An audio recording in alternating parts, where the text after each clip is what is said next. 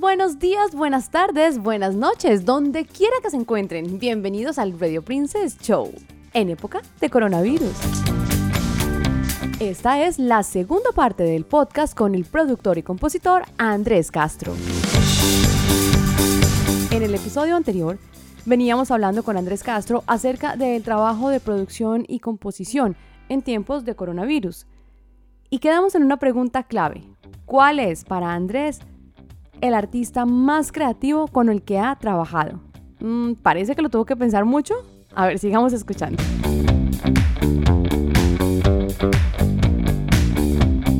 Sin pensarlo, Andrés. El artista más creativo para trabajar. Sin pensarlo, llevo como 10 segundos pensándolo. El más creativo, el que a usted lo ha sorprendido, el que, le ha dicho a usted, métale una trompeta acá y se dice, ¡wow! ¡Qué creatividad! Como compositor con el que yo haya trabajado, eh, uno de los más creativos yo creo que ha sido Carlos Vives, sí, definitivo. Claro, pero es que él tiene Eh, muchos elementos para hacerlo también. Sí, Es que la tiene- gente de para- Town también súper Claro. creativa. Mire que hay, eso me lleva a pensar en otra cosa y es que cuando hay tanta riqueza cultural detrás de una persona, le, le ayuda, ¿no? Porque Carlos pues trae todo, todo lo de su tierra, todo, trae todos estos sonidos, trae todos estos instrumentos que le ayudan a, a combinarlo y Chopkey Town lo mismo, siendo de regiones tan apartadas y diferentes de Colombia. Cada, un- cada uno tiene sus propios elementos y eso les ayuda obviamente a enriquecer la, la composición. Pues nos, nos ayuda a todos. estoy lista para que- escribir en Billboard. Exacto. Nos ayuda a todos. No es, no es en vano ni es casualidad que, que Colombia esté en este momento musical que está viviendo. Tiene que ver con la ubicación geográfica, con la con los vecinos que tenemos, con la cantidad de ritmos y de movimientos que hay. El trópico, Digamos que- el trópico. Exacto, pero Bogotá le da otro, otro contexto al trópico, Sí. ¿no? Eh, Cali le da otro sabor al Pacífico, o mejor el Pacífico le da otro sabor a Cali. Eh, la- tenemos música llanera, tenemos cercanía con Brasil, entonces todo eso, todo lo que nosotros hacemos hoy en día es una, por decirlo así, una sopa de todo, de todo eso, ¿verdad? Incluso el hecho de que el reggaetón haya despegado en Colombia es un fenómeno bien particular, pero no es extraño porque a nosotros nos llega música del Caribe de todo lado. Sí. Para nosotros la música de Jamaica, de Puerto Rico, eh, Los cubanos. es también. normal para nosotros. Yo me acuerdo de, de niño, pues cuando yo estaba aprendiendo a tocar guitarra y uno iba a los sitios y eso estaba lleno de música cubana, pero, pero no musiquita por ahí de, de ¿cómo se llama? De, de la que ponen en el restaurante para que uno coma, sino música cubana Claro, profunda y como, como de violines y... Eso es lo que ponían, Sí, sí. sí. Había un bar que se llamaba Salomé. O el dúo- Pagana en la 85. Eso, de, de. César Pagano, algo César así. Pagano. Exacto, entonces cuando yo iba para allá, le pedía a uno una canción que para uno era rara y, y yo me acuerdo que él me miraba rarísimo. Man como, decía, otra vez el "¿Pero por qué me-" cantante. No, otra ojalá vez fuera, triste y vacía usted. y Andrés, fuera el cantante. y Andrés, uy, es que esta es una ex- excentricidad. Y. Tú sabes que me, acuerdo la canción que le pedí, le pedí una canción que se llamaba La Temperatura. Sube, que es una sube, Esa misma. sube. Y, y me miró como otra vez. Y otra canción que se llamaba Fuego en el 23. Hay fuego en el 23. En el 23. Y el tipo lo miraba como, otra vez usted con eso. ¿Usted le parece Claro, que eso- descubrió la mamá de Dios? Eso mostraba la riqueza cultural, pero yo salía de ahí a tocar en un bar en la 81, acuerdo que cayera. Se llamaba Los Versos del Capitán. Los versos del capitán. ¡Uah! Y estamos hablando de muchos años, porque yo esa zona la patrullé y nunca la conocí. muchos años. No, y yo, y yo creo que así hubiera estado abierto, probablemente no lo habías visto. Entonces uno iba a esos barcitos Sí. y salía de, de hablar con el dueño que se conocía toda la salsa de Cuba, Puerto Rico, etcétera. Sí. Y al otro día estabas en un bar donde se cantaba Sui Generis, eh, Charlie, Fito, etcétera, etcétera, Mercedes Sosa, Sí, sí, ¿no? sí. Y luego estabas en otro bar que era un poquitico más eh, rockerito y estaban, tenía amigos míos que estaban ahí tocando polis y estaban tocando. Entonces, entre tanta riqueza, no es raro pensar que obviamente Colombia sea, pues para los músicos que nacimos ahí, sea una bendición tan grande tener todas esa- esas herramientas, porque finalmente son herramientas maravillosas para poder hacer música. Hagamos un break. ¿Usted como buen rolo cree que baila muy bien salsa? Dígame que sí.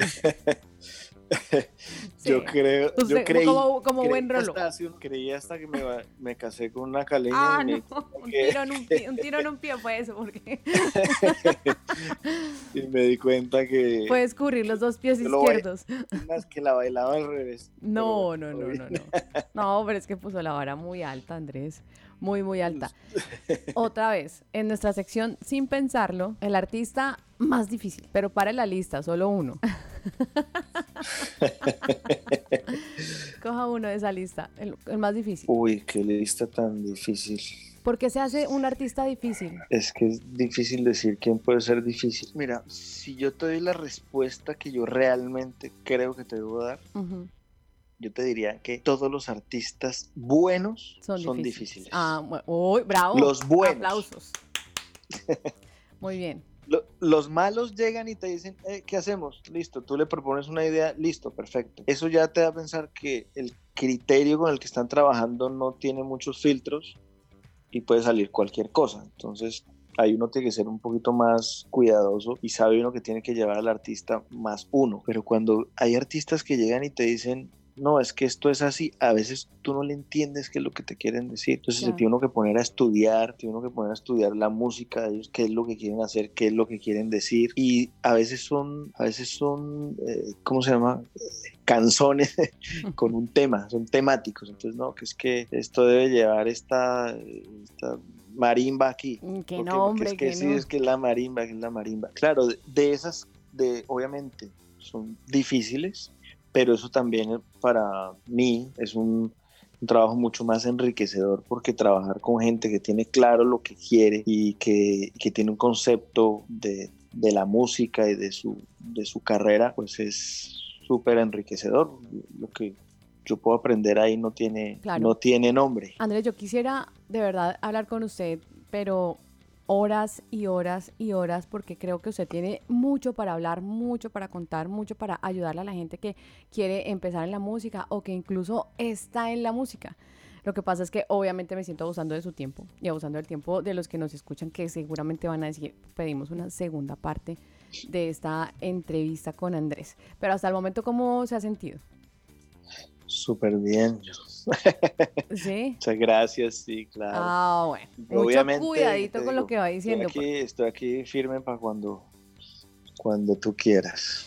Cuando lo conocí, Andrés, eh, me sorprendió porque lo conocí gracias a una historia del colegio de donde estudió Andrés. Y-. Y me sorprendió bastante que Andrés decía que, eh, que- o bueno, las personas con las que estábamos comentaban que el, todos los, los compañeros son como ingeniero de no sé qué, especialista en la NASA y hacen un montón de cosas. Y Andrés en el colegio era el de la guitarra. Y, Exacto. Tiene que haber un vago en todos los colegios. Obvio, obvio, obvio. Ay, mira, chócalas. Entonces, eh, yo también me preguntaba y me estresaba un poco porque yo decía, hombre, la matemática se necesita en la música. ¿Cómo hizo este man? ¿Usted cómo hizo si se supone que la, matemática, la música es matemática? O sea, yo, yo bailo contando un, dos, tres, cuatro, un, dos, tres. cu- Porque Así mismo es. es- y, y bueno, por ejemplo, los DJs, los DJs de, de mezclas, ¿no? No el DJ de radio, sino los de, los de mezclas también todo el tiempo están haciendo matemáticas y contando y tal. La gente que, que hace música y cuando uno ve las partituras, esa vaina está llena de números y de cosas. ¿Usted cómo, cómo hizo si de pronto no fue tan bueno en las matemáticas en el colegio para cogerle el ritmo a la música? Lo mío eran las matemáticas. Ah, realmente. ¿sí? Ah, con razón. Yo buscando aquí un aliado que me diga, Marcela, las matemáticas no sirven para nada. No, Pero en cambio, pero en cambio, por ejemplo, la, ¿qué te digo yo? la filosofía me costaba un trabajo. Qué curioso, porque Eh, sus canciones son filosofía pura, urbana pero pura. Lo que pasa es que hay dos tipos de músicos. Está el músico que tú, como el que tú acabas de describir, que es el músico matemático, que pues es lo que se usa para, para la música, para tocar un instrumento, para poder hacer una, eh, una producción, una canción. Siempre, pues la matemática está ahí definitivamente. Sí.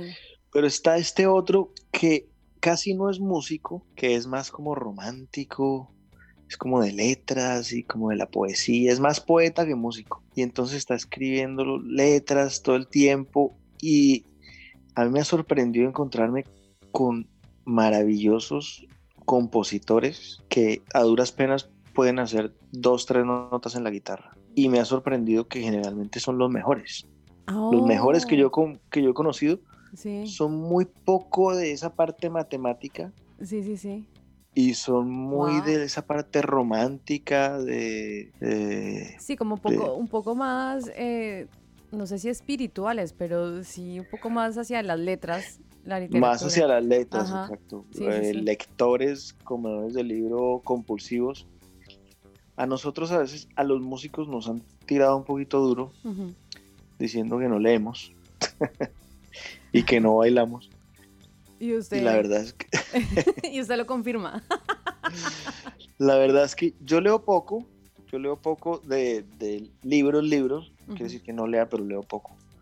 Pero sí hay una cosa que es, que sí te puedo decir, es que cuando uno se enamora de la música, pues de entrada uno sabe, y más en el momento en el que yo decidí hacer música, uno sabe que le van a pagar poco, uno sabe que, que si quiere vivir bien, tiene que ser el número uno entre Cinco mil. Sí, claro.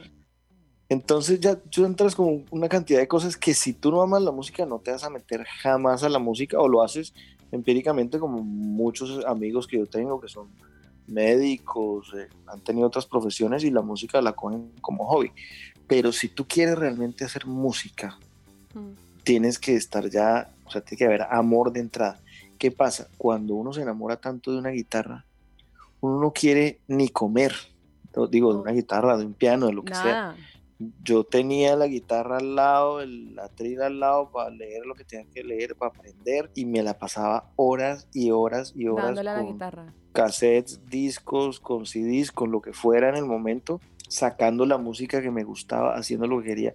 Es poco el tiempo que le queda a uno para leer cuando uno está en la escuela, porque además tienes que aprender a leer música. Claro, es que Entonces, es diferente. Entonces, como es un trabajo de tanta dedicación y tantos años tienen que pasar para que realmente te suene decentemente un piano, una guitarra, un violín, pues los músicos, los otros que te nombro, que son más como de letras, pues ellos no le van a dedicar 15 años a eso, pero sí se los dedican a la lectura y, entonces saben un poquito de guitarra y por ahí hacen la canción. Eso tiene una explicación para mí y es que cuando tú solamente tienes dos elementos, te sabes dos acordes, tres acordes, tienes que ser mucho más creativo a la hora de hacer una buena melodía y a la hora de hacer una buena letra. Bueno, para terminar, Andrés, ¿usted cree que hay artistas, buenos artistas perdidos, que les ha faltado una oportunidad, eh, más empuje? ¿Se ha sorprendido encontrando tal vez composiciones, letras, música por ahí en internet que le mandan o lo que sea, de gente que tal vez no ha tenido ese lucky strike, ese gol- golpe de suerte para llegar a, a ser grandes artistas o, o para llegar a trabajar en la industria a niveles tan altos como los que ha llegado usted? ¿O usted cree que el que es bueno ya va por buen camino? Hay mucha gente que piensa eso, que es como un tema un poco de suerte. Yo no creo en la suerte de entrada. Creo que uno se labra su camino, pero también creo que obviamente no todos nacemos en las mismas circunstancias. Bueno, pero usted no conocía a nadie de música o en su, o en su familia era de músicos. No, yo nací en el, yo crecí en el barrio Galería en Bogotá Oh, y ahí, y ahí lo que había era otras cositas. Candela. Sí. pero, pero lo que sí te puedo decir es que te voy a poner un ejemplo. Tú vas a un bar, Sí, tú eres músico, sí, ¿verdad? Te gusta tocar flauta. sí, sí, sí. Si tú te vuelves la, como que la dura del bar, ¿no?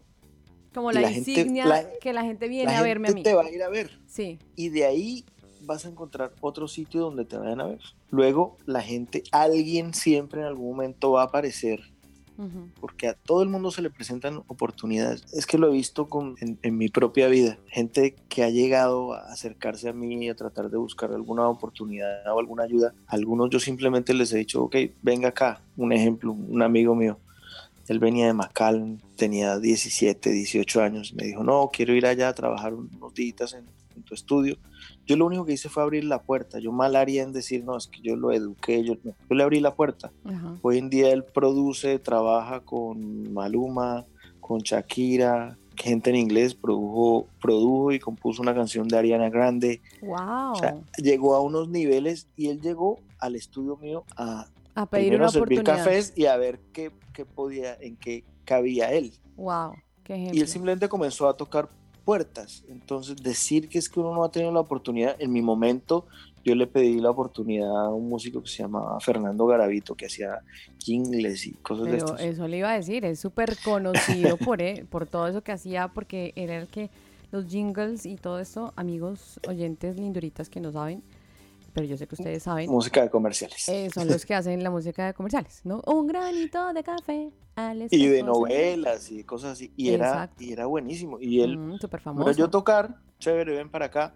Ese, ese hombre apareció en ese momento y fue, digamos, una bendición para mí, ¿cierto? Pero cuando yo entré a tocar, por ejemplo, con Carlos Vives, yo tampoco llegué por, por casualidad. O sea, no, no fue que a mí me presentó, que yo era amigo de Carlos, yo no No, conocía a Carlos. no, pues no fue no que estaban en un restaurante y se estrellaron y, ay, Carlos, ay, mucho gusto, yo hago música, venga, trabaje conmigo. No fue suerte, ni casualidad. No, para nada. Yo simplemente era fanático de la música que estaba haciendo Carlos, de lo que hacía el guitarrista que estaba ahí antes. De todo el trabajo que estaban haciendo, me lo aprendí, me lo estudié. eh, toqué 800 fiestas con esa música y algún día me enteré que el guitarrista que estaba ahí eh, había salido. Yo mismo lo llamé a él, le dije, mira, ¿por qué saliste? Él me dijo, no, no me dio muchas explicaciones.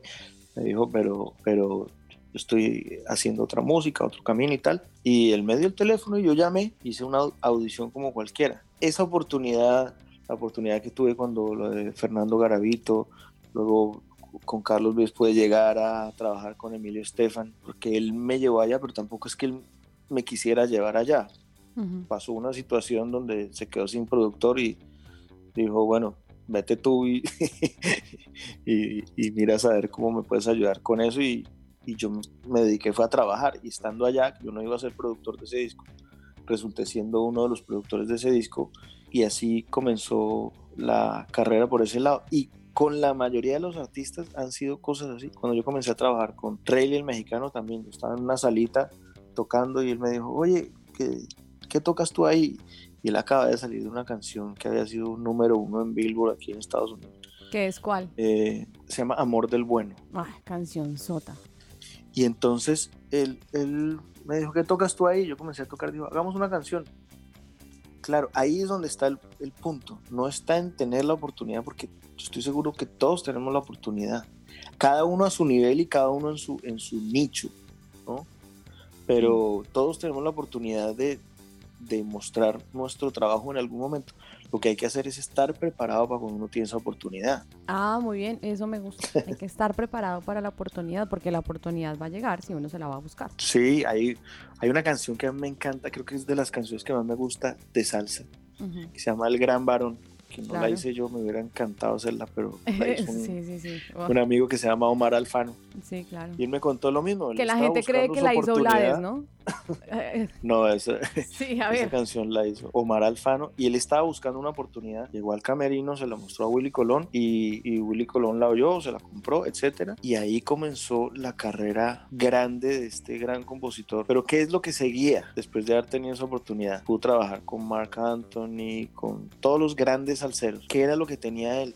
Que estaba preparado. ya venía de estar escribiendo, escribiendo, escribiendo, escribiendo. Cuando le llegó esa oportunidad, estaba preparado porque ahí es donde se cae la mitad. Cuando les dan la oportunidad y no saben responder, entonces es un momento valioso, perdido. Pero que todo el mundo tiene oportunidad, todo el mundo tiene oportunidad. Mire, qué grato ha sido hablar con usted, Andrés. Muchas gracias por acompañarnos aquí en el Radio Princess Show en tiempos de coronavirus. Eh, esta entrevista, para que sepan, se va tal y como salió. Normalmente le pego un poquito de editadita eh, porque la gente de pronto se enreda un poco, yo me enredo y tal, pero la conversación ha sido tan fluida y tan chévere que así tal cual nos vamos, Andrés. Así que si se arrepiente de algo, lo siento.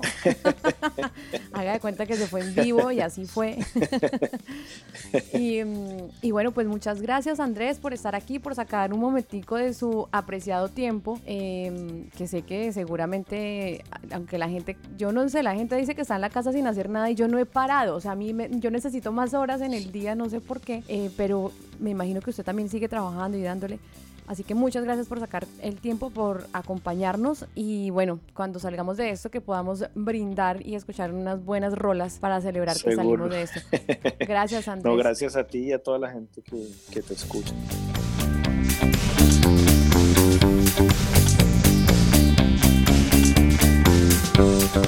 Gracias por escuchar este podcast y recuerden que pueden proponer temas, escribirme, saludar, lo que quieran a través de mis redes sociales en arroba Marcela Alarcón en Twitter, Instagram y Facebook.